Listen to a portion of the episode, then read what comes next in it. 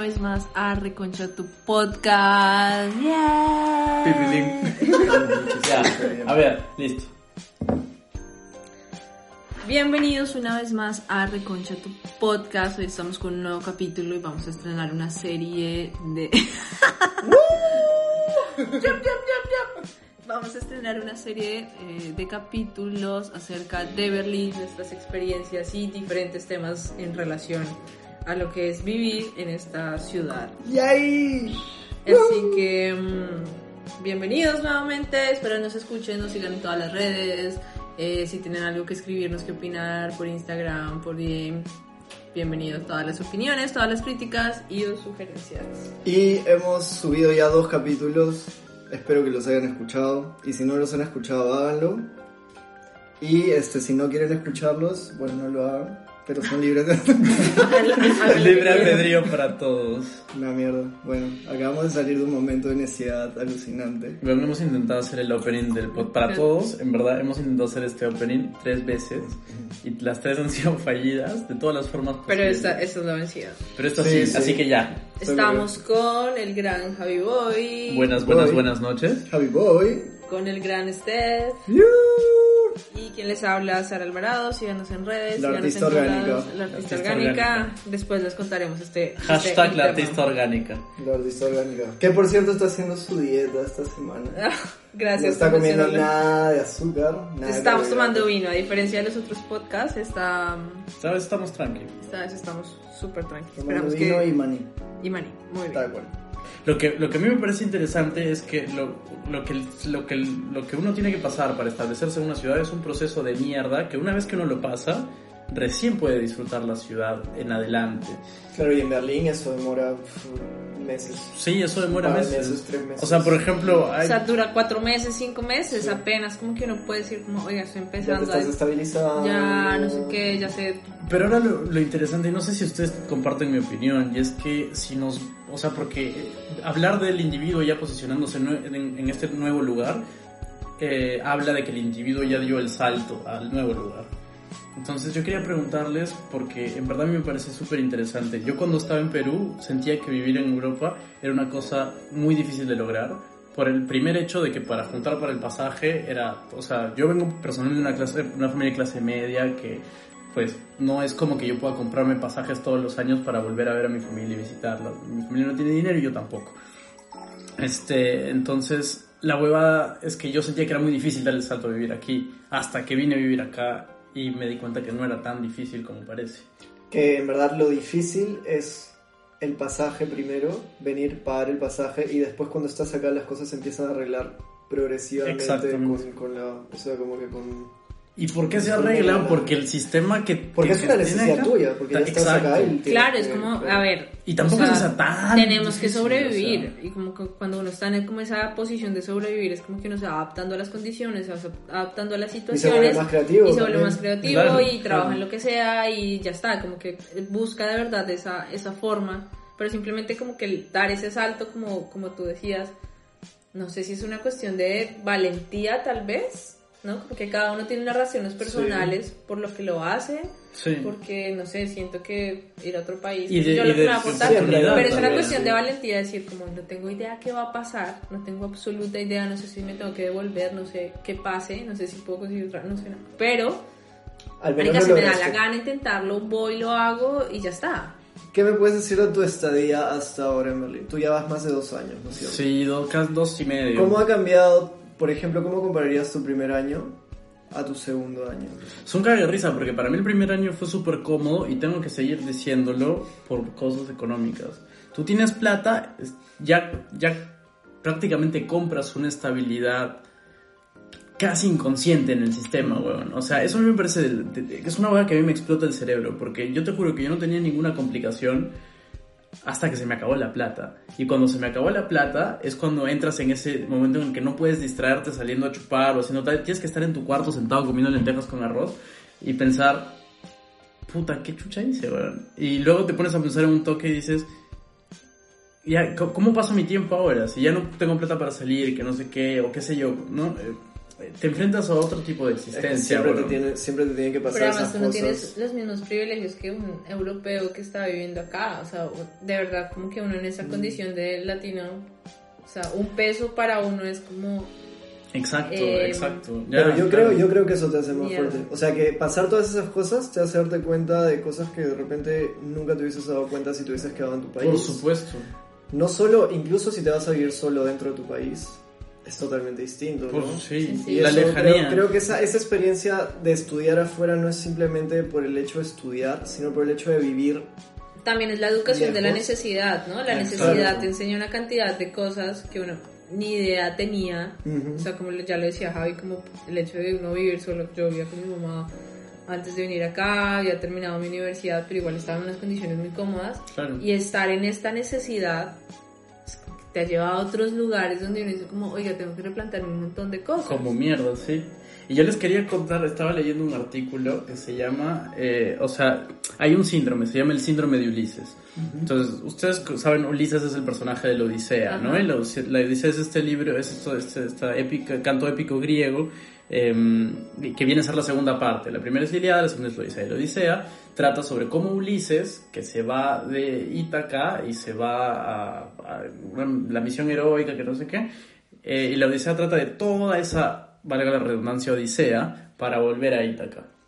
Este, el síndrome de Ulises es una cuestión de, que varios psicólogos han estado estudiando y es que muchos de las personas migrantes empiezan a presentar sí- síntomas patológicos, eh, digamos, parecidos a la depresión y parecidos a la- a la- a la- al estrés y qué sé yo, y los huevones van y se hacen atender en, en los institutos psiquiátricos, psicológicos y cualquier mierda. Em, el punto es que ese síndrome es que cuando un ser humano, un migrante, está expuesto a, determinados, a determinadas condiciones de estrés, como puta, te pasas dos meses y no tienes papeles, eh, te pasas tres meses y no tienes plata, o te pasas tal, no, y, y así, y estás expuesto constantemente a esa, esa situación de estrés, eh, va a haber un- una especie de, de- de- de- ¿cómo se llama? Sintomático, un- un- una cuestión sintomática en tu cuerpo que, que te va a hacer sentir o bien deprimido o bien ansioso, y eso es ya un síndrome que, que se tratan en muchas clínicas y centros de... Sí, eso Igual se es- puede quedar como estrés postraumático. Exactamente, eso, es eso. Sí, o sea, hay Es una, una- ansiedad, hay una cantidad de cosas que uno no entiende que tiene, pero el estar acá como que se las detona más. Pero eso puede ser un fenómeno transnacional. Sí, yo, el yo- hecho que uno está geográficamente en otro lugar, pero no tiene unos afectos y unos arraigos a un lugar Exacto. que no, no los puede dejar, pero además lo están como conflictuando. Y la cuestión se pone más densa aún cuando piensas en toda esta mierda de la globalización, porque tú no me vas a decir cuánto hace, o sea, cuán- cuándo pasa más de un día que tú no ves qué está pasando con tus amigos en Colombia o en Arequipa o en Perú, en lo- donde chuche estés. O sea, tú estás en dos lugares más o menos. Y súper abrumante. O sea, uno, neces- es- sí. uno necesita tener una vida acá, pero uno tiene como un pasado, futuro, ¿no? Y como que el presente está donde unes esos dos, como de Correcto. Berlín, eh, cual sea que sea mi nacionalidad, y cuando los uno los dos, pues, digamos que puedo tener la vida, pero es como súper abrumante. Sí, claro, son dos, bueno, es que en sí en las redes sociales uno lleva más de una vida extra. Exactamente. O sea, un montón de vida. Pero bueno, por eso tienen que escuchar nuestro podcast de las redes sociales. Hablando, hablando, hablando, haciendo un poquito, haciendo un poquito de publicidad. Eh, Pero yo usted, quería, ¿cuáles fueron tus primeras impresiones? O sea, como cuando tú llegaste a Berlín, cuando venías como con todo ese rollo. a mí, o sea, como ya lo comenté, no me gustaba nada y a mí por eso me sirvió y me hizo bien incluso mudarme a Berlín después de haber vivido en un pueblo. Pero sí lo que tengo que mencionar es que yo, este, en Perú yo la pasaba muy bien. O sea, estaba súper tranquilo, vivía en casa, este, vivía en mi casa hasta los 22 años, entonces estaba súper, tenía la vida solucionada hasta los 22 años, no me preocupaba por qué comer, lavar la Que esa mierda que te dice tu vieja que es, Ahora- acá no te va a faltar techo y comida, no lo valoras hasta que Claro, te no, no, güey. y lo, y lo loco es que en esas, en esas épocas yo no sabía que podía de repente generar una ansiedad al momento de venir acá. Y cuando yo llegué acá, este, empecé a tener preocupaciones, justamente hablando esto del post-trauma, del estrés. Este, me dio ansiedad el hecho de a veces no tener, quedarme sin dinero y no encontrar trabajo. Por ejemplo, no estaba encontrando trabajo, me daba ansiedad, no podía.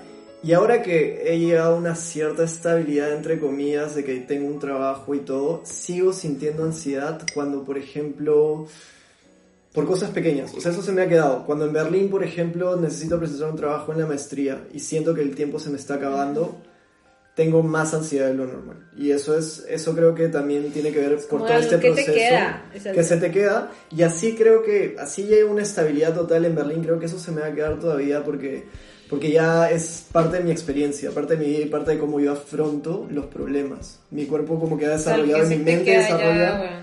Un mecanismo de defensa y de una forma de mediar o de tratar los problemas que tienen que ver también con esta experiencia de un cambio radical que fue para mí, porque para, para mí fue como un puñetazo en la cara. Pues no es solamente el hecho de moverte del país lo que te va a generar la ansiedad, sino estás en un, en un sistema que te genera ansiedades constantemente, weón, que se basa en A eso. mí, a mí algo que me pasó, por ejemplo, es que Berlín me confrontó con situaciones fuertes, ¿no? Como muy densas desde el comienzo, recuerdo, y que a mí me detonaron, por ejemplo, la ansiedad, ¿no? Como, no sé, o sea, puedo contarles miles de historias donde yo he dicho que es esta mierda de ciudad, que es esta vaina tan conflictiva, porque siento que Berlín además es eso, como que Es súper polite, ¿no? Como es súper bien, todo súper friendly, pero la verdad es que hay una cantidad de cosas que el invierno, que la gente tiene por dentro, que en un momento explota y tú dices, ¿qué es esto? No, pero es una Y- ciudad y conflictual consigo misma también por su Y yo he tenido la suerte como de estar en lugares donde personas han detonado. Voy a comprar. Lo que pasa es que el, el libro de Tibetano de los Muertos o el Bardo Todol este, habla de un, de un este, digamos, de una, de una transición entre la muerte y la vida y de un periodo que dura más o menos 40 días después de la muerte hasta donde tú buscas la vida que, que quieres vivir y que supuestamente es la vida que tienes que vivir para seguir aprendiendo cosas. Entonces ese, ese, ese traspaso de vivir en Perú, donde de repente ya había aprendido todo lo que tenía que aprender y estaba totalmente tranquilo, vine a Berlín a sufrir, bueno, no a Berlín, un pueblo, a sufrir un, a sufrir un golpe en la cara y a realmente tratar de decidir qué estaba pasando. Y cuando el- ese proceso pasó y ya empecé a vivir y empecé a tener un poco más de estabilidad, me empecé a, bueno, aprendí lo que tenía que aprender en esta vida. De repente a mí me faltaba, por ejemplo, vivir solo y vivir con todos esos problemas burocráticos que de repente amigos no lo han pasado porque no tenían la necesidad de pasarlo porque ya habían aprendido eso. De repente a mí me tocó vivir esta, toda esta experiencia para aprender de eso porque dentro de mi madurez no tenía el conocimiento suficiente para afrontar solo temas burocráticos tan fuertes o faltas de dinero tan fuertes y todo ese tema, ¿no? Entonces como que uno también va decidiendo inconscientemente con relación a lo que necesita aprender. Y eso creo que es inconsciente. Uno no dice, bueno, yo voy a ir porque me falta aprender esto en la vida, Nah, sino sí, que no, uno que- termina Sí, decidiendo y al final termina haciendo lo que uno necesita aprender. Reconcha tu podcast, tu Recon- podcast hippie. Somos No, pero- este, este podcast. Pero yo tengo, no, yo estoy de acuerdo con lo que dices, sin embargo, sí, también considero que es inconsciente, pero yo creo que todo ser humano debería pasar por una situación similar. O sea, La educación de la necesidad es básica. exacto, y O sea, además que Borges, Borges tiene una frase que ya, aquí ya me pongo pendejo, es que Bor- eh, un el inmortal va a ser siempre el que ha vivido todas las vidas, un inmortal va a ser quien ha vivido todas las vidas. Una persona justa solo puede ser un inmortal. Es un avatar. Avatar. Como si en el budismo está todo escrito, todo lo que dice. Ya, pero Borges leía, el- Borges tiene un libro que se llama ¿Qué es el budismo, weón? Ya. Que de hecho es súper chévere porque está la historia así súper, o sea, no sé, Borges escribe... Será este tema de otro podcast el budismo. por Sí, favor. de ley, Ya, ya. definitivamente. Pero lo que veo es que estoy completamente de acuerdo con esto de... de- de- sí, definitivamente. Yo Y, creo que... y siento que también como que era algo que yo hablaba con Javi ayer y era como uno tiene esa necesidad de reinvertirse todo el tiempo y decir Sí. como que acá tengo una cantidad de definiciones, de estructuras que tengo como planeadas en mi mente, en mi cabeza, pero enfrentarme a esa necesidad lo que va a hacer es que me tenga que replantear una cantidad de cosas del mundo que yo creía que es na- nada tiene que ver con esto. Sí, o sea, apague, vámonos y vuelva y empiece, ¿no? Como que esa valentía de cruzar, de saltar, no solo tiene que ver con el hecho de saltar y decir cómo me voy a conseguir el dinero para el pasaje y para irme y vivir allá y sostener, sino tiene que ver con, marica, sentarse, estar acá y decir, la estoy embarrando y tengo que Sí. replantearme una cantidad de cosas, de cómo se vive, cómo se relaciona, de Sí. los afectos, de una cantidad de aspectos que influyen en la vida de uno, que es como, ok, de nuevo, o sea, es como, Es un Eso. reset, sí. Es volver uno- a escoger y a... Claro, y uno termina viviendo lo que necesita vivir de acuerdo a sus elecciones también al final. Pero ahí también, no sé, la, la cosa está en... O sea, obviamente por una cuestión histórica y cultural, eh, Sudamérica, o- o, pues Sudamérica ve a Europa y Europa se ha propuesto como el centro del mundo desde, pues, hace muchos siglos, probablemente desde el inicio de la historia. Em, y lo interesante es cómo aún tenemos esa mirada de que simplemente por dar el salto acá, uno recibe una mejor calidad de vida, uno recibe tales cosas mejor y Bueno, que es mejor. colonizados todos. Exactamente. Y- Y, decolonizanse siempre. pero es que eso es interesante. Pues, yo- a mí me gustaría que comentemos eso, en realidad. Que hablemos un poco de, de por qué es que se ve así Europa. O sea, pues, por qué es que todo el mundo se compra la idea de que puta, no, por el hecho de que te fuiste debes estar de puta madre, aunque esté trapeando. O sea, ¿por qué es más chévere trapear pisos acá en un baño de mierda a trapear pisos en un baño de mierda en otro lado? En, no sé. Yo creo, y esto, bueno, tiene que ver también con algo real. A pesar, es- ese marketing que se ha hecho ya se ha vuelto una realidad y es que una persona que ha estudiado en Alemania, un profesional de Alemania, marketeramente o con toda esta cosa tiene que ser un mejor profesional que, por ejemplo, de Perú. Entonces, eso no es verdad, eso no es real. Pero es, es parte del marketing y, bueno, de la colonización que tenemos. Pero lamentablemente uno, por tratar de sobrevivir, por ejemplo, si tú eres cineasta, si vienes a estudiar cine a Berlín y tienes posibilidades de ser cineasta acá, bueno, bueno, vienes por tu, por tu necesidad, ¿no? Si te quedas en Perú y tienes la oportunidad de venir, no decides quedarte en Perú tal vez por, por la oportunidad que tú tienes. Ya. No, Y pero eso, es una Por cuestión de tema sistema. sobrevivir. Sí, Exacto. pero Eso también es una cuestión de como- sistema y cómo el sistema de alguna manera te ayuda o te da ciertas facilidades o te permite ciertas libertades, Exacto. como decir, voy a, Ujú. voy a estar tres años haciendo mi película. Exacto. ¿No? Como que Exacto. en Perú es como tienes, no sé, en Colombia, no sé, imagino, es como tienes seis meses y ya, amigo. Tienes Claro. seis meses para hacer tu tesis y no jodas, no, Y si no vas a durar. hacerla. Sí, no vas a durar 12 años haciendo una película porque tu creatividad, como que el sistema, como está construido, como está pensado, de alguna manera, muy por debajo, te permite ciertas libertades en torno a las decisiones que tú tomas.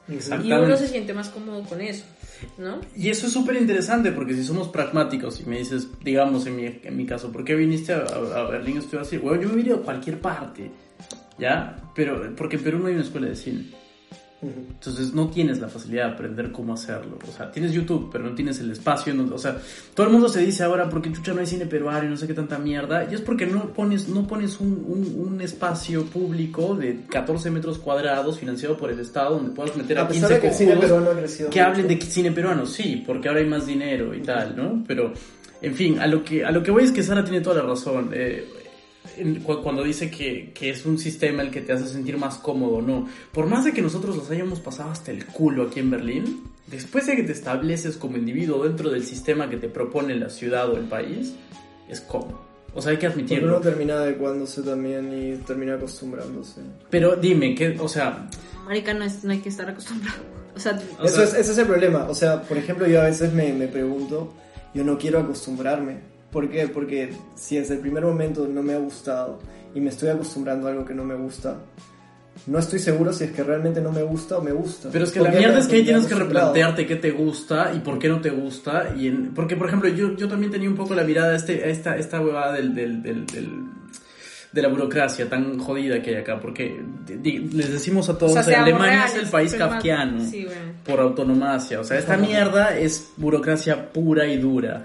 Y, y al comienzo a mí me costaba. O sea, yo, yo, yo renegaba de la burocracia. Una vez que aprendes sus mecanismos, eh, de pronto puedes sacarle provecho. y esa es la huevada. Yo, o por ejemplo, claro. yo a ese punto, o sea, no he llegado, ¿no? Como que... no.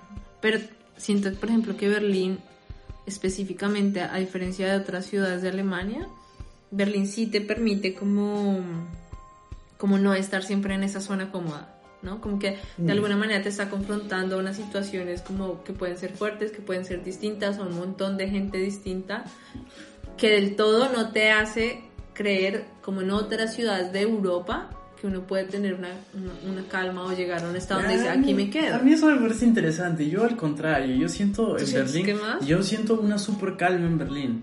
O sea, yo siento que, que yo me siento más tranquilo como sudamericano, eh, slash italiano si quieren, bastardos, pero igual yo soy peruano y ya. Este, yo me siento más tranquilo aquí que en otras ciudades de Alemania. Me siento menos exótico, me siento menos... Sí, claro, uno se siente más tranquilo frente a la diferencia. Exacto. Pero, por ejemplo, tú estás un día tranquilo y al otro día el mundo es... No, claro, y tú pasas por ciertas zonas Pues- donde hay cierto caos, pero a mí ese caos me hace acordar a su amiga. Pero ese, no, hay cosas que se vuelven parte de la vida cotidiana de uno. Por ejemplo, yo al inicio yo he visto cosas en Berlín en los trenes súper raras que me parecían un poco... ¿Cómo que? Por ejemplo, a veces veía este, al- a, los que piden las, las limosnas, que suben súper borrachos al tren, o se orinan ¿Los en el homeless? tren, o los que Weón. suben y se cagan en el tren. Los que se cagan en el qué tren es una güey. mierda alucinante. Y eso lo vi una vez, me chocó, dos veces me chocó. y O sea, en lo viste años mientras ya lo he cagaba. visto, ya lo he mientras visto. cagaba. Sí, o, no, o sea, o cagado, ya cagado, en el A pantalón la se veía todo. no. Entonces lo vi como cuatro o cinco veces y de algún modo otro se vuelve parte de tu vida cotidiana también. Sí, como que uno empieza a aceptar eso. O sea, yo Se- voy a contar una Se agrega el conocimiento. Sí, se, se agrega el conocimiento Sí. y se vuelve un conocimiento compartido. Berlín, eh, o sea, la realidad y el contexto es que Berlín en específico es una ciudad donde todo es posible. Y todo es posible dependiendo de la suerte que usted tenga y, y todo es posible en que puede ser que su llegada sea fatal, puede ser que su llegada sea increíble, puede ser que tenga un apoyo increíble de gente, puede ser que no tenga nadie, o sea, todo, todo, absolutamente todo puede su- suceder, ¿no? Como que... Yo creo, yo, yo creo que el, el- el- el- Se están, se están peleando, se están peleando. Sí. pero na- nadie está viendo cómo nos estamos sacando la mierda ahorita, pero A ver, mis estimados amigos, tenemos que ir cerrando pronto también. ¿qué está? No nadie cierra. güey. Bueno, ya habla, habla. Hable- Habla, hablemos hasta que se acabe el vino, esa es nuestra, esa es nuestra meta. Yo lo edito después, lo, lo prometo, pero creo que lo mejor está por venir. güey. Este, ¿qué mierda iba a decir? Ya, eso de, de- de que el conocimiento se vuelve un conocimiento compartido, ¿cuántas veces no les ha pasado que ustedes van y le empiezan- y cuentan así como te favorita que vio a un huevón cagándose en la S-Bahn? Yo cuando entré una vez a una S-Bahn en Friedrichstraße, que es una de las calles más grandes, huevón, es un cague de risa porque éramos un huevo de gente para entrar al, al tren, entramos y tú ves todo lleno y apelmazado y pegadísimo hacia el fondo. ¿Por qué? Porque cuando tú te aventuras a ir hacia el otro lado a ver qué, porque nadie se sienta en los asientos, ves un señor monumento de caca. Un, un cisne de caca, un cisne de mierda y una escultura de Miguel Ángel hecha de caca. Este, y apesta, weón, y tú em- empiezas a, a darte cuenta del olor después de un rato y ves a toda la gente súper incómoda y todos, obviamente porque hay una señora caca en, en la S-Bahn, weón. Yo voy a contar una historia fatal que, que se la sabe Estefan porque todas llegamos traumadas a clase a contar que eh, íbamos a nadar. Bueno, en Berlín es chévere que las piscinas son baratas y puedes ir a nadar y hay piscinas Y públicas y es accesible. Iba a nadar con mis compañeras de máster y eh, estábamos en, ¿cómo se llama? La estación francoterale. Eh, Frankfurter el- Y esa, bueno, la pronunciación está mejor que usted. Y eh, como que estábamos esperando la S-Bahn, ta, ta, ta, y un tipo como que lo vimos salir y estaba medio mareado, ¿no? Y como que eso es tan normal en Berlín que nadie hace nada. O sea, es, es normal que la gente esté súper peda en el... en- están borrachos, o sea, inclusive uno, uno generalmente a las 3 de la mañana si va en una UAN es porque está pedo mal. ¿Ya? claro. O sea, no vamos a, Sí, a decir sí. lo contrario. Y el tipo como que sale y es... Nosotras entramos, hace todo pasa en 5 segundos y escuchamos un totazo tenaz, un golpe tremendo. Alguien gritó, un man corrió bajo el freno de seguridad y cuando salimos, lo que había sucedido era que el tipo se cayó entre los dos trenes. No me jodas. Entonces- todo el mundo como gritando, como llamando a la policía, como llamando a seguridad. Y yo estaba como mirando al tipo como, ¿qué hacemos? ¿Qué necesitamos? Y entonces había un médico, una enfermera y bajaron y le dieron primeros auxilios y todos como en esa necesidad de, de ¿qué, qué putas hacemos, ¿no? Y ya después, después esto parecía como, no sé, como una cosa del FBI, que llegaron helicópteros, 10 ambulancias, porque la cosa fue tenaz. Es como que Sí. solo es de verdad, espero que el señor esté bien. Pero para todo el mundo era como muy normal. Y Ya, todos sí, nos sacaron de la estación. Es que y nosotros eso- salimos de la estación y lo que empieza a pasar es que yo te empiezo a tener un ataque de ansiedad. De puta. Porque era como, ¿cómo puede ser normal que un tipo borrachísimo se caiga entre los dos trenes, marica? Y que la es gente tenaz. esté como que... Dos segundos más y el tren lo, es- Sí. el tren lo arrolla Y- mal. Eso, eso, eso a mí me parece súper... ver- O sea, sí, me parece que encierra la temática o la dinámica berlinesa porque yo cuando llegué tenía la idea de que la, la ciudad era un poco indiferente, como que no le importaba mucho que uno esté acá, que a nadie le importa nada, ¿no? Tú puedes salir calato en la calle, probablemente te miren un toque y nadie te va a decir nada. Puedes salir con lo que quieras, salir, no sé, como te dé la gana, y nadie se va a meter en tus asuntos hasta que tú no te metas en los asuntos del otro. Eh, entonces hay esa especie de indiferencia que también genera eso, que también genera indiferencia frente a ese tipo de situaciones. Eh, Como- permisividad. Yo, por ejemplo, siento que ese, esa- ese exceso de super friendly en todo genera una indiferencia muy puta. Pero es que a mí eso me parece curioso porque yo nunca en mi vida he, me he sentido tan libre estando borracho como en esta ciudad. Yo me he Bueno, trepado, es que es raro. Yo me he trepado, trepado que, que, grúas, en la súper borracho con un amigo. Nos hemos trepado en grúas, así sobre el spray, así, así, puta huevas. Y la policía nos ha parado y nos ha bajado y nos ha pedido los DNIs y tal. Pero no les importa, huevón. Te ven ebrio, te ven que estás en medio de fiesta y te dicen, allá, bueno, no lo vuelvan a hacer, Pero no sean es- huevones, ¿no? Eso es por el sentido común que hay en, en Berlín. Es- Ese sentido común Exacto. justamente es la, el conocimiento compartido. Y justamente... Hay una, hay una convención alrededor de lo que cultura, se puede y claro, no. La, la cultura, eso es, eso es la, la cultura, en verdad es la segmentación de los conocimientos compartidos, o sea, el sentido común. ¿Y eso Exacto. qué significa? Que en Berlín, no territorialmente, pero en lugares, porque no podemos hablar de Berlín, ¿por qué? Porque existe Pankow, existe Marzahn, existen Que son otros distritos. lugares que de repente si haces lo que hiciste, por ahí la pasas peor. Sí. Pero este, pero sí hay lugares donde se comparte un cierto conocimiento institucionalizado, incluso este, desde la policía, o sea, la policía ya sabe qué acciones son legales y ilegales bajo la ley, pero qué tan normales son bajos el sentido común de la policía y de la sociedad. No es en lo este mismo lugar. que tú te subas a una grúa en Kreuzberg, que te Que subas te en subas. Marzahn o en Hellesdorf. O que Claro, me suban en claro. Charlottenburg. No, claro que no. Nada, claro ¿sabes? que como no. que las O sea, son exacto. totalmente A pesar, distintas. a pesar de que legalmente está estipulado a nivel de Que no- lo mismo, Sí. Pero no es lo Es mismo. distinto. El policía de repente en Kreuzberg te simplemente te va a decir ya, vete. Vete, sí. Y en Charlottesburg te van a llevar preso. con- bueno, no sé qué puede pasar, no sé la ley tampoco. Pero justamente eso es, eso es lo loco en Berlín. Ese, ese sentido común y eso. Y el sentido común de la. O sea, de cómo la gente afronta su vida cotidiana. Y de cómo las cosas se van volviendo entre comillas normal, porque nada es normal en Y este mundo. No existe lo normal. Uno también, deci- o sea, decide, o sea, ya, yo voy a decidir a qué le voy a prestar atención. Por ejemplo, yo recuerdo, lo, lo que a mí me saludó en Berlín, cuando a mí me recogieron del aeropuerto, me estaban llevando para la casa de este amigo donde me quedé. Bueno, estábamos en el tren y se sube una señora de 60 años con un man de 35, con un parlante gigantesco, los dos super pedos, poniendo música de los 80, weón. Y venían así, y tenían sus, sus, sus botellas, era ron con cola, weón, con Coca-Cola. Estaban chupando, que no sé qué, y empezaron a hacer una ronda por todo el tren, weón. Nos empezaron a invitar trago, weón. Lo primero que me recibió en Berlín fue una señora de 60 años ofreciéndome ron escuchando música de los 80. Y yo obviamente le dije que sí. Entonces en ese momento yo supe que le iba a decir que sí a ese Berlín, weón. Al Berlín trash, al Berlín de los alcohólicos subiendo a las esmas a pedir trago, al, al Berlín del- de, la, de, la- de los tipos que se van a meter mierdas en Schönleinstraße, weón. Y eso forma parte de tu conocimiento. Y eso forma parte de mi conocimiento. y ahora No, sí. o sea, no, y míralo, y míralo así en proceso, huevón. ¿Te acuerdas los primeros, los primeros meses que yo perdí tres celulares? Me quedé Sí, dormi- sí, me quedaba, yo me quedaba dormido en la UBA, este, y me despertaba en una esquina del- de, Berlín, y cuando me metía la mano en el bolsillo ya no había teléfono.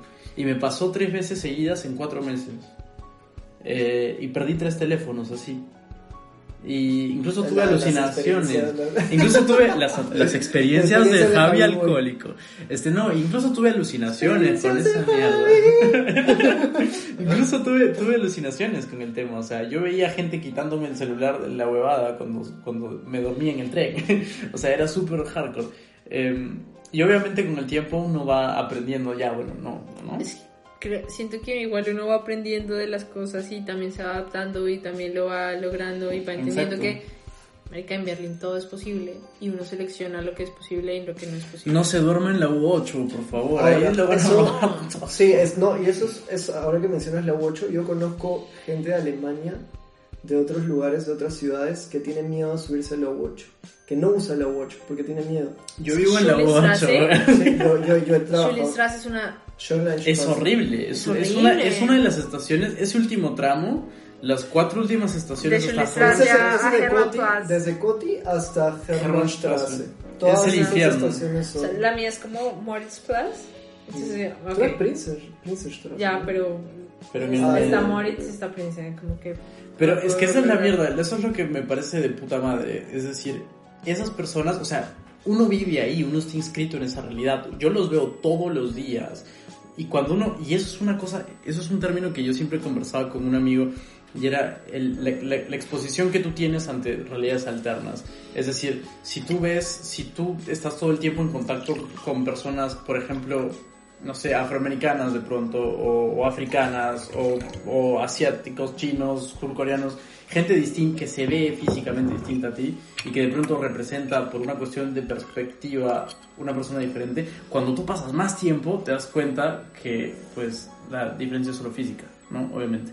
Eh, y es lo mismo, a veces, culturalmente hablando, cuando yo me paso todos los días viendo a todos los jóvenes metiéndose una aguja con heroína, y de pronto en un momento los veo y no me parecen un otro, sino me parecen seres humanos que están perdidos. Sí, creo que también uno entiende y aprende esa como noción súper amplia del respeto por el otro, pero hay, yo ahí difiero como de- en ese respeto cuando uno se mete y cuando uno dice como, oiga, espere que se está pasando y respetarlo no quiere decir como que vaya a aceptar una cantidad de cosas, es como no. Pero es por ahí de eso depende. O sea, por ejemplo, hay- en mi caso, en mi caso, si yo veo a alguien que se está metiendo ahorita una ampolla con, con, con, con su carga de heroína, yo no voy a decir que se weón, o sea, No, no, no, es problema ¿no? del otro, pero si cuando ya hay un, un nivel Ah, claro, que es cuando- como, hey amigo, o sea, está sobrepasando cuando- los límites. Si él te deja las agujas en la puerta, en la puerta de tu casa, hay, a ver, yo conozco, es que eso también depende de cada persona y cada, de cada lugar en Sí, Berlín, yo creo de que cada sí. contexto. No, no podemos separarlo del contexto. Por ejemplo, tú, estudiante que vives en Neukölln, que este, puedes ver eso más seguido, que ya forma parte de tu rutina. Porque estoy expuesto. todo, entonces ya lo, lo, lo, lo digieres distinto. Exacto, Lo exacto. digieres distinto. Y eso, claro, eso es súper, eso es súper eh, individual, digamos. O sea, cada persona lo ve distinto. y Cada Sí. persona tiene incluso sus, incluso tiene sus propias, sus propias construcciones mentales de, de toda su vida. Ya, entonces imagínate un niño noruego que nunca ha visto una persona afro. Sí, obvio. O sea, ¿cuál es el, ahí o sea, cuál es, visto- ¿no? O sea, porque nosotros lo entendemos, pero eso es una cuestión de exposición. Mientras más vives con más gente, por eso es que Alemania es tan poco racista en ese aspecto. O sea, perdón, Berlín.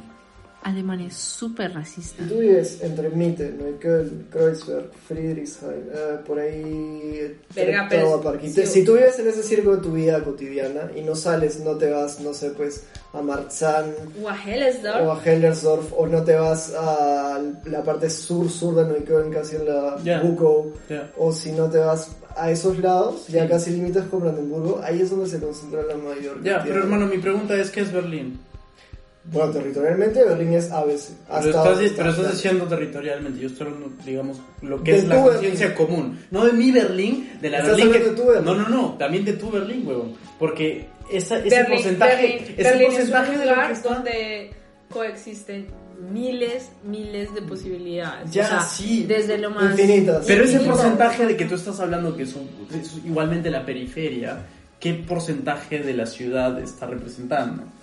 No más del 20. No, no sé. O sea, Pero sí, 20%, no. 20% es un montón. Que 5% del 20% sean neonazis. A ver, yo personalmente he No, trabajado, pero- he trabajado, mira, he trabajado en proyectos sociales justamente para, y he, y he trabajado en temas de islamofobia y antisemitismo. Y el antisemitismo y la islamofobia ha subido en Berlín y es alta en comparación a ciudades como Hannover, Frankfurt, eh, eh, Heidelberg, Ya, eh, ya, eso sí. bueno, un montón de ciudades. Pero me estás del- hablando de todas, ciudades del oeste. Del oeste. ¿Del Este- West? Del, del- Sí. del oeste de Alemania. Me estás hablando de ciudades del oeste, pero tienes que entender que Berlín es... Por eso te digo, o sea, a, a lo que a lo que tú decías de que Berlín en mitad. comparación en comparación sí, sí, huevadas. Esta mierda estaba partida, huevón. Claro. Estaba más partida que tu currywurst, huevón. currywurst. No, en- entonces en eso que me decías de que en comparación a otras ciudades Berlín no es tan racista, creo que Berlín sí es bastante, bueno, o sea, no quiero decir que Berlín es racista, pero hay bastantes casos. De O sea, sí, como que uno, no puede decir que en Alemania no, no haya racismo. Eso es- No, no, no, yo no. no Y en Berlín tampoco. Y incluso- Yo digo, pero yo digo que en Berlín se hace. Ya, perdón, me, re- me retracto y reformulo. En Berlín hay una burbuja que Sí, te hace sí, sí. sentir que no hay. Porque es como que, Que sí, todos somos que- veganos sí, y que ya. somos poliamor, no multiamor, porque poliamor es mezclar dos raíces. Poliamor es mezclar dos raíces distintas de distintas lenguas que no tendrían por qué mezclarse. Y ahora, por ejemplo, una, una, un punto súper perdón, solo para terminar esta cosa del racismo y cerrar. No, carajo, en Berlín, sigamos, en Berlín. sigamos. En Berlín, una, una prueba muy grande del racismo, muy grande del racismo, es incluso cuando en Berlín yo he trabajado con niños, he trabajado con jóvenes en colegios, cuando los alemanes les dicen hay que respetar a ellos que vienen de otros lugares y hay que ayudarlos. Porque O sea, ellos desde vienen- ese eh, punto- desde ese- desde- eso ya es racista. de, de saber que tú no estás acá y que, tú y yo no estamos en las mismas condiciones, ya es una Sí. determinación, un- una cosa mi- que me está dando una noción de racismo. Y mi pregunta es, ¿y entonces cómo? Yo tengo, no, sí. Mi pregunta sería, ¿cómo lo enseñas? Es una cuestión de ética, es una cuestión de personal, de tú cómo te refieres al otro, ¿no? Como que, cómo quieres también que se refieran a ti, como, eh, no, el otro que está llegando al lugar, no, no eres otro. O sea, la cuestión en el mundo, la cuestión de la sociedad tiene que ver con ser humano, sí. ¿sí? Como que lo que necesitamos es hu- humanidad, lo que Lo necesitamos que necesitas no es que te empatía, defina, cuando es- tú llegues a Alemania, no que te defina el alemán, sino que tú te definas ante el alemán. Pero Ok, además ya, es, es una cuestión de empatía, es decir, como es que es que los dos estamos en las mismas condiciones, los dos eso- somos humanos, Claro. tenemos una cantidad de condiciones y es como Si el alemán es el que tiene el poder de decir no hay que ser racistas porque es malo, porque él lo ha decidido desde su condición racista, entre comillas, es incluso, va, va por el tema de la, de, de la colonización. Pero no, es que no Ok, es- ni siquiera es una cuestión de poder.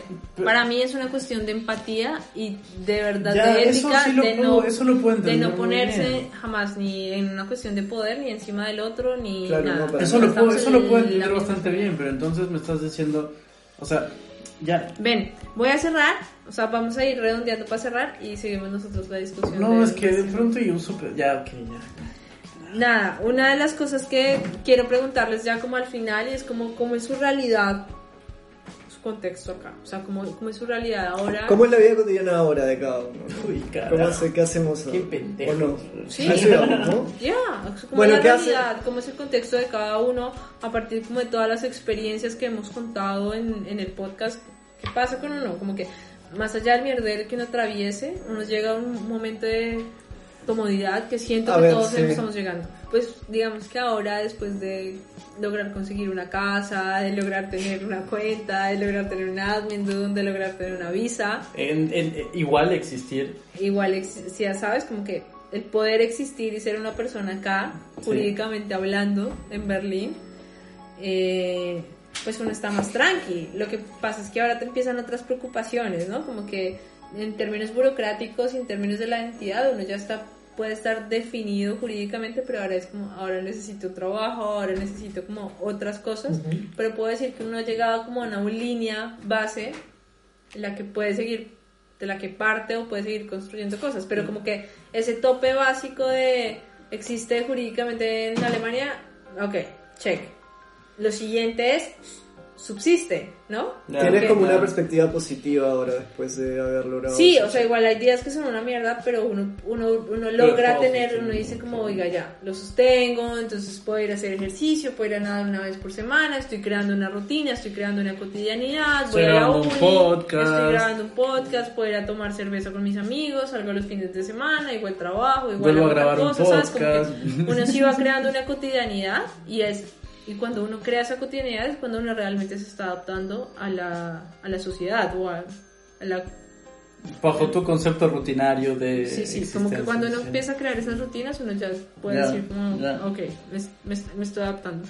Entonces, me siento tranquila, pero igual uno nunca está tranquilo del todo. Entonces, como una constante lucha que uno está teniendo por Ujú. decir subsistir. Hasta que no tenga un apartamento Todos- comprado acá, weón. Tu casa, tu Hasta casa. que no tenga todo lo que. Hasta que no tenga la mansión que estoy pensando tener, no voy a estar tranquila. Por No favor, a todos, recomendación, véanse Creeps, el episodio donde Snoop Dogg enseña su gato. MTV Crips. Así se lo qui- así quiere su casa Sara. Bueno, Jairo, ¡No! tus, tus, tus, este, tus, tu vida diaria, ¿cómo es? Mi vida Este, diaria, ¿Qué ha bueno. cambiado? Reflexiones. Puta, ha cambiado, ha pasado por mucha mierda mi vida, weón. Pero al final, creo que se resume una cosa. Se resume a estar más consciente. Y estar más consciente significa simplemente estar más despierto. Y estar más despierto significa en este caso dejar de tomar tanto. Y, y Perdón por el ruido, mi enamorada está comiendo su pan. igual... Come- cómete tu pan, cómete tu pan. No, igual, o sea, huevón, que yo no me puedo quejar de mi vida, está de puta madre, está bien. Y mi rutina en Berlín, yo creo que Berlín solamente me, me, me inspira un montón. En, en Berlín yo puedo irme a cada esquina de mierda y ver cada cosa extraña que pase.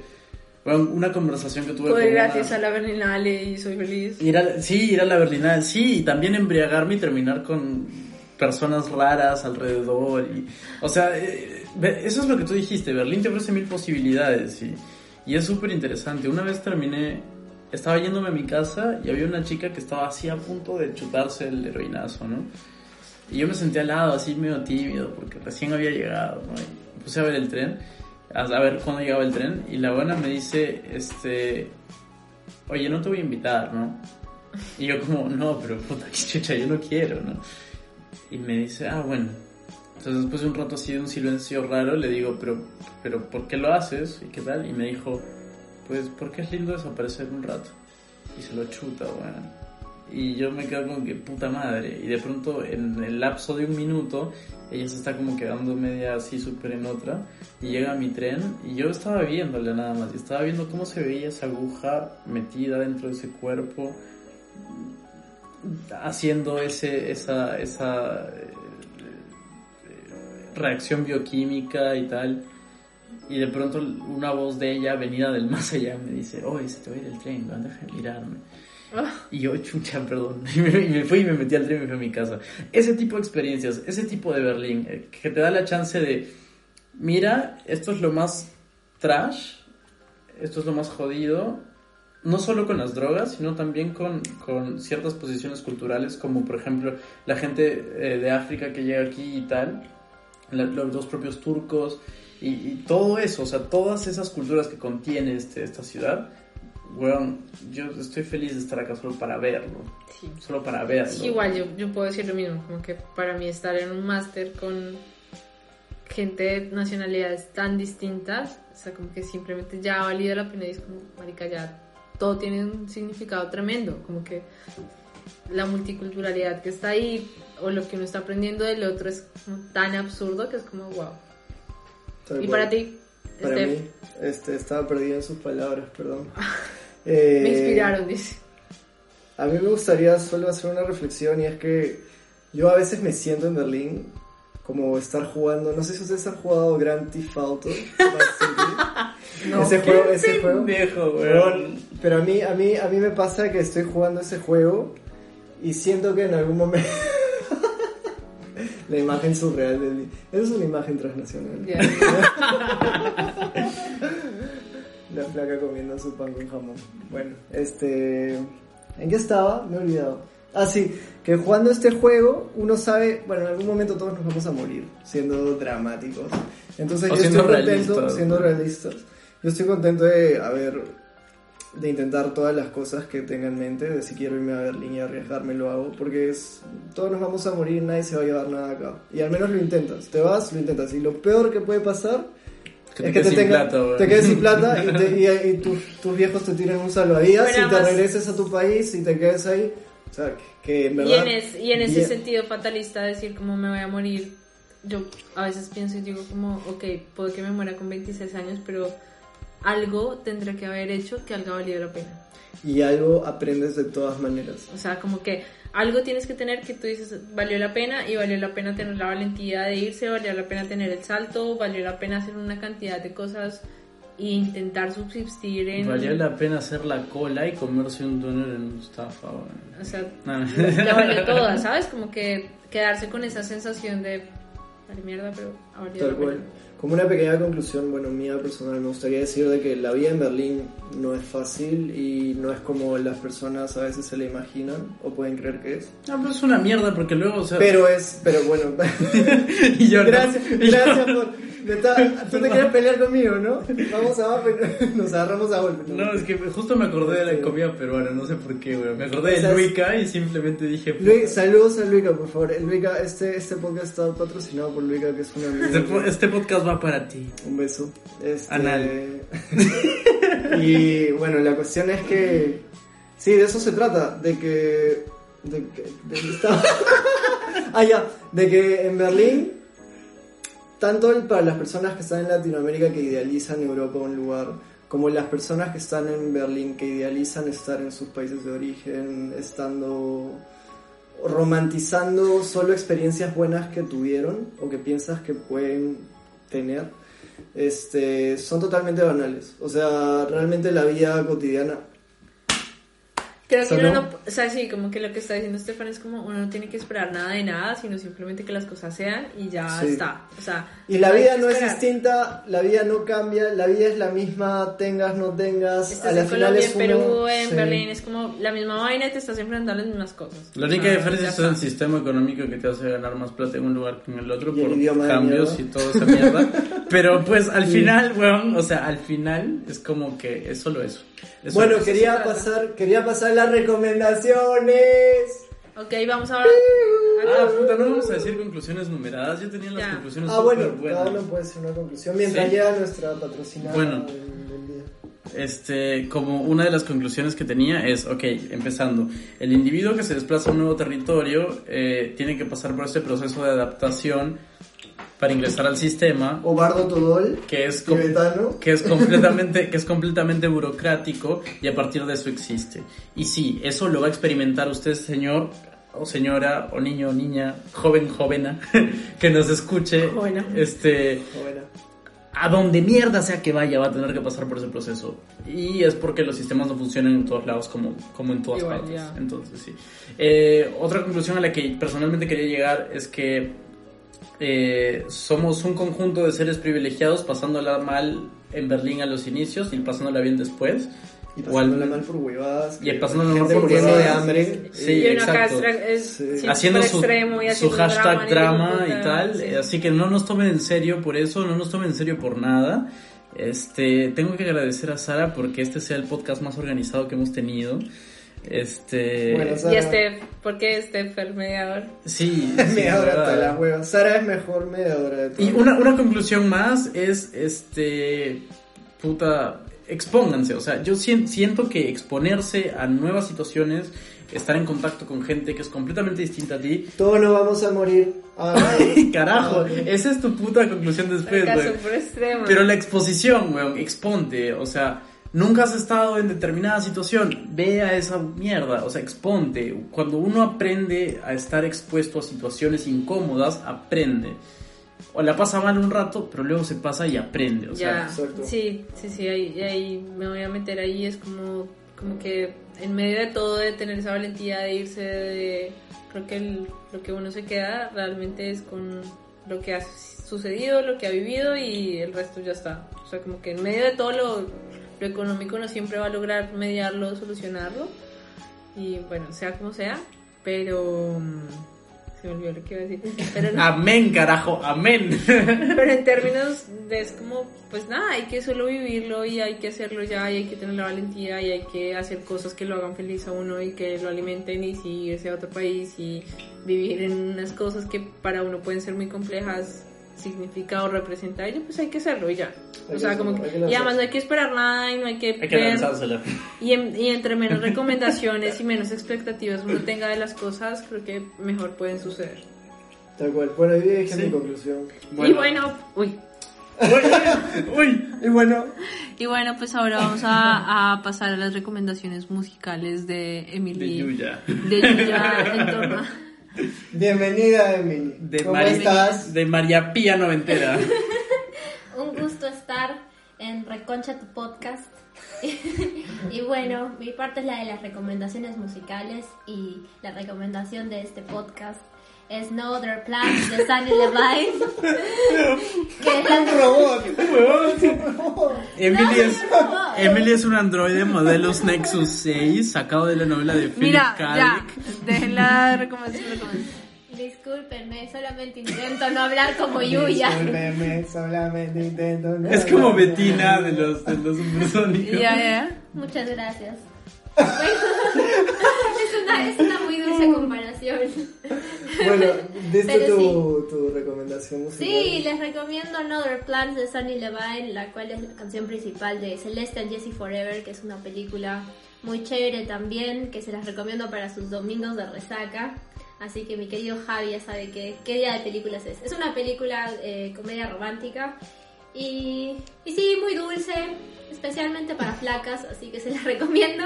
Te Pero esta ríes, canción güey. para todos. La careja de que- Oye, no, ¿qué para...? Ya, ok, ya. Muchas gracias, estimada enamorada. Materia. dulce. Materia. Mate- materia. Esa es la parte romántica. Alguien más. este. Sí, ¿no? Te Lo recuerdo. mejor que podemos dar. Sí, porque nosotros como que puta, Y que eso es ya... como, ok. ¿A quién le dedico el podcast? Mira, Bueno. planta. Bueno, un Gracias. saludo, un saludo especial a Luica, ¿no? Porque Así, Luica- así, a, mi novio Luica, que ha este, sido protagonista. Quiero contarles a todos que, que Luica y yo hemos formalizado una relación a distancia. Y nada, gracias por ¿Sabía? Oye, ¿tú escucharnos. Síganos, escúchenos, enviándonos sugerencias, críticas, No, pero comentarios. ustedes no han dado. Ustedes han dado. su- Ya. Sí, claro, antes que tú no. ¿De verdad? Ah, recomendaciones. Recomendaciones. ¿A cada uno da? Bueno, la mía es la recomendación de Emily. ¿Cómo Ok, se llamaba tu ya. canción? No se acuerda. No, ¿cómo se llamaba? La mía es una recomendación de Ai Weiwei, como una peli que se llama Marea Humana, si la pueden ver, está tremenda. A Javi le da mucha risa el nombre, pero Es que suena es guau, como el- la cuestión de la migración desde temas políticos y sociales como que mucho más fuertes, más allá de las huevadas que hemos hablado hoy. Ya, eso es todo. Y yo tengo que recomendar de nuevo Saló. Otra vez. Todos los podcasts, weón. Va a recomendar la misma mierda. O sea, este weón no ve más películas, weón. Yo todos los días veo esa película. Este, yo voy a recomendar. Eh... Bueno, se acabó el tiempo, Sí, ya, se gracias. Gracias a todos. No, espérate, carajo, que tengo una recomendación, weón. Nadie me va a censurar. No, espérate, ¿qué recomiendo? Bueno, mientras Javi piensa, yo les recomiendo ver Kiki Entregas a Domicilio. Es una película de Ghibli, aprovechando la nueva ola de películas de Ghibli en Netflix. Eh, en verdad es muy chévere. Y bueno, como toda película de Ghibli, siempre tiene un mensaje al final. Bueno, y hasta que Yo les recomiendo- no, ya- ya la tengo, madre, Sara otra, tengo ya. Sara, otra recomendación. No, no tiene, es que Sara no tiene. Yo le estoy esperando a que Yo- me diga. Yo, yo la saco. Ya, a ver, a ver. Se construye. Ya, construye No, ya, este, mi recomendación es la película de Room, pero no la, la, no de la que hicieron parodia, no la que es la peor película conocida en la historia del cine, sino The Room, que es una peli que estuvo incluso nominada a los Oscar hace unos cuatro años. Y es justo una película que resume lo que estábamos hablando en el podcast, un nuevo individuo en un nuevo, o sea, un individuo en un nuevo espacio.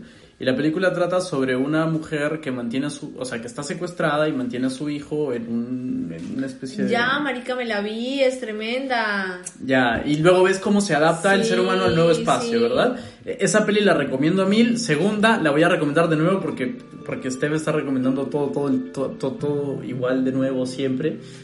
Eh, Sí, por- para los que no han escuchado nuestros otros podcasts. pero es se que estás chiste. subestimando, weón, a la gente. Verga, ya llevamos una hora veinte, sintetice. No, pero es que voy a cortar. Este, ya, este, es- eh, vean Hair otra vez.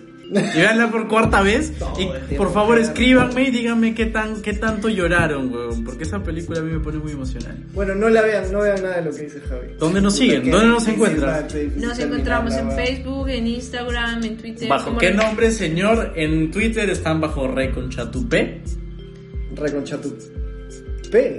Reconcha tu podcast. ¿no? Arroba Reconchatupé porque no hay. Ah, por Pero por- nos pueden pues. encontrar como Reconcha tu Es podcast, que en Spotify podcast. también. Y bueno, nada, gracias. Y síganos en toda nuestra web. Y cuéntenos qué les gustaría oír. Tú no puedes terminar, ¿no? No puedes- Pero weón, es que es divertido grabar y grabar así hasta el fin del mundo. No, pero yo tengo que grabar esa mierda, editar esa mierda. Marica, ya nomás. Chao.